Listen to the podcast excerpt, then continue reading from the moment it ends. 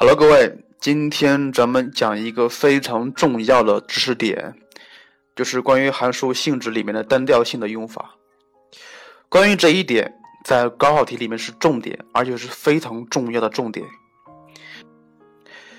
首先，我先把关于单调性的东西的一些系统先给大家说一下。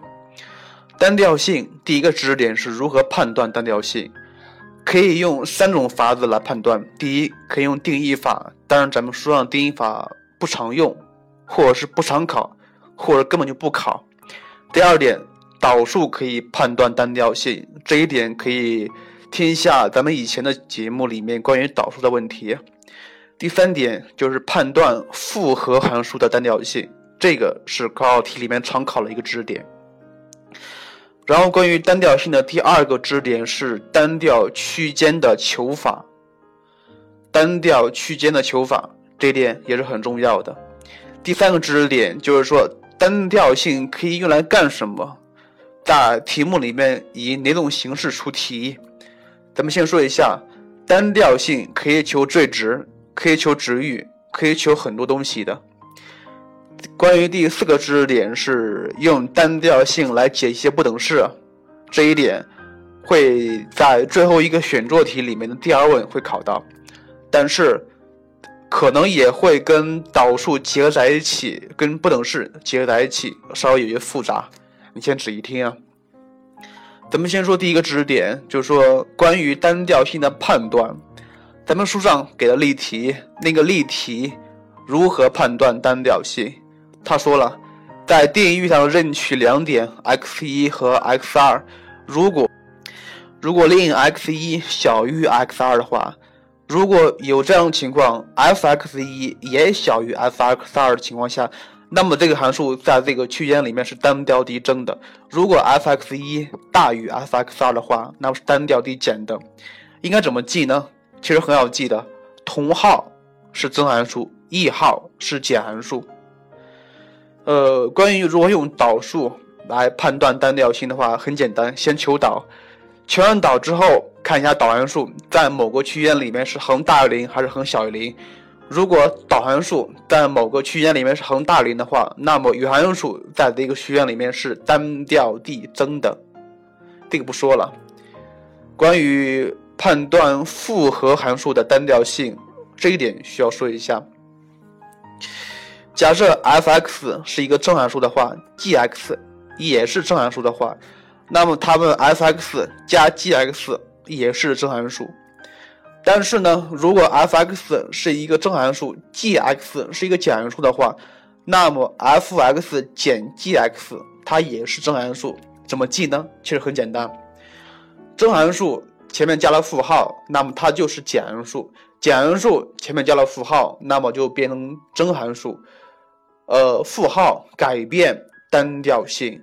再说一遍，负号改变单调性。另外还有一点改变单调性的，就是说分式也改变单调性。说一下，如果一个函数是 f(x) 分之一，f(x) 分之一的话，那么原来如果 f(x) 是单调递增的话，那么加了分之一，它就是单调递减的。如果原来是单调递减的话，加了分之一，则变成单调递增的了。所以，改变单调性的东西有两个：第一是负号，第二是分子。第二是分子，但是这个分子的，但是这个分数的分子必须是正数啊。嗯，呃，一还有一点需要加一下，就是说，两个函数相除，单调性判断不出来。假设。F(x) 是正函数，g(x) 也是正函数的话，那么 f(x) 除以 g(x), 它的单调性判断不出来。接下来咱们求第二个，咱们看第二知识点，就是关于单调区间的求法的问题。像这一类题，经常会考在复合函数里面求单调区间的，比如 log 二分之一 f(x) 这个函数的单调增区间和单调减区间。但是有一点需要提前注意一下：求单调区间，先找定义域，或者是先求定义域，这是必须要掌握的东西。求单调区间，先找定义域。然后咱们再回来刚才那个题目，log 以二分之一为底，f(x) 的对数，它的单调正区间就是 f(x) 的单调减区间。为什么呀？因为你看一下，log 二分之一 x 这个函数，它本身就是一个简函数，简函数它的真数是 f(x)，如果真数再是简函数的话，那么减减得增，减减得增。所以，f(x) 的简函数减区间就是整个函数的单调增区间。同理，依旧是拿这个题目做举例啊，log 以二分之一为底，f(x) 对数，让我们求它的单调增区间。增区间应该怎么求呢？单调增区间还是一样的，以 log 二分之一为底，x 的对数，它是一个简函数，让我们求整个的单调增区间。则减减增，也就是求真数 f(x) 的单调减区间就可以了。因此，在这里需要总结一个知识点：求单调区间的求法，求复合函数单调区间的求法，需要掌握一个口诀：减函数，减函数是真函数，减减增，增减减，增增增，减减增，明白了吗？必须要掌握了，这个很重要的。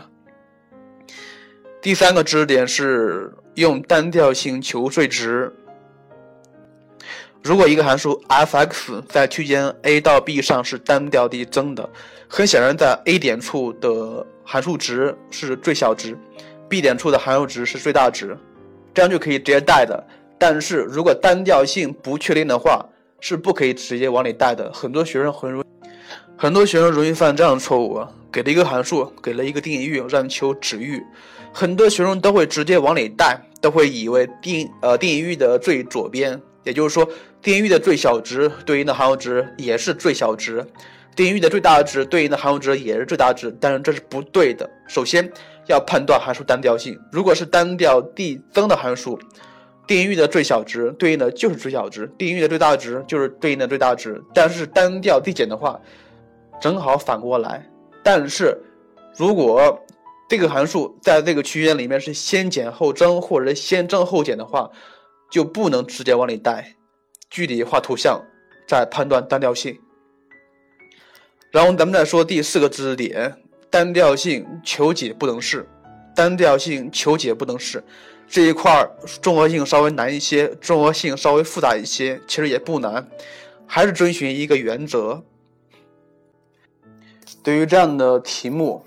先来说一点，你看一下，如果任取两个点，一个是 x 二，一个是 x 一，如果有 f(x 二大于 f(x 一的话，那么它就是正函数，对不对？三个条件，一个是未知数的大小，第二是函数值的大小，第三是增减性。这三个条件，知二求一，知二求一。在一个增函数里面，未知数越大，函数值越大。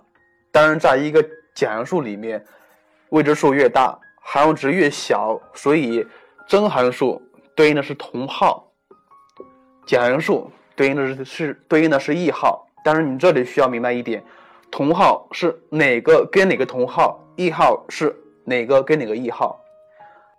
这里我需要再说一遍，同号和异号指的是什么意思呀？同号和异号指的是函数值的。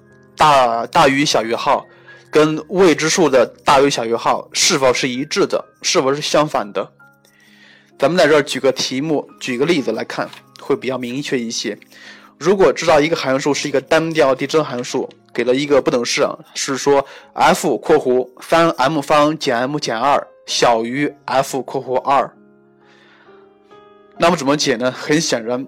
它是真函数，函数值越大，那么对应的未知数也越大，所以直接写三 m 方减 m 减二小于二就可以了。然后再看另外一个题目，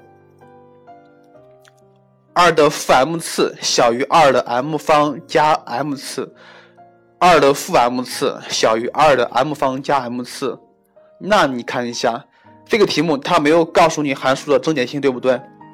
看一下。它的底数都是二，不一样的地方是在哪？是在指数上。